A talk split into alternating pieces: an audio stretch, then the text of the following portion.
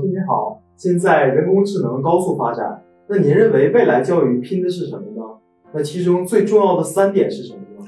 人工智能的发展会深刻改变我们的社会，十年、二十年以后，它对社会的影响会远超现在大多数人的一个感觉。人工智能发展对教育的冲击是巨大的，以后知识点不是一个重要的因素。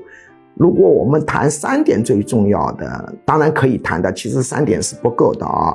我认为，如果谈三点最重要的是要学会你孩子利己利他的一个平衡性，这是最重要的一点。第二点呢，是要保持心理健康。以前呢，我没有把心理健康放在呃很高的位置，原因是以前中学生、小学生的心理问题没有现在多，因为这种重要性排名是随着环境的变化不断的变动的啊。我个人的看法也是在不断的变动。第三呢？我认为创新啊要排进去了，为什么呢？人工智能最大的弱项就是啊创新不足。第四呢是行动力，人工智能它不会提高人的行动力。第五呢是要有感恩的心，人工智能它没有感恩的啊。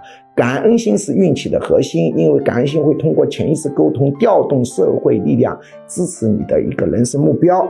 感性差的人啊，人家帮他没劲的。但是感性不是是口头谢谢啊，是内心深处的。口头谢谢没用的。第六点的话呢，啊，我们就要说的是沟通啊。第七点的话呢，就是要领导能力、沟通能力、领导能力都蛮重要的。为什么我把领导能力也排进去？有人说我做科学家不需要领导能力啊。我做一个很好的技术人员，不需要领导能力，其实不是的。你去接触一些院士，你发现任何行业搞大了，任何工种搞大了，都需要团队作战。这个院士的对领导能力的要求虽然不像总经理那么高，但是他也是需要领导能力，他毕竟是团队作战。所以呢，讲三点的话，我就说是利己利他、平衡、心理健康、创新；讲四点呢，就加行动力；讲五点就加感恩心；讲六点呢，就加沟通能力；讲七点就要加领导。能力。